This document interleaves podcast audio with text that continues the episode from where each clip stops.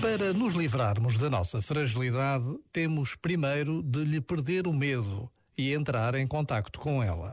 Precisamos de investir tempo a conhecê-la.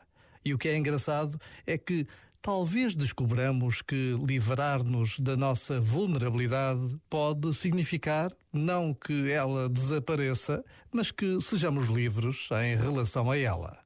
Livres o suficiente para aceitar e integrar toda a fragilidade em nós.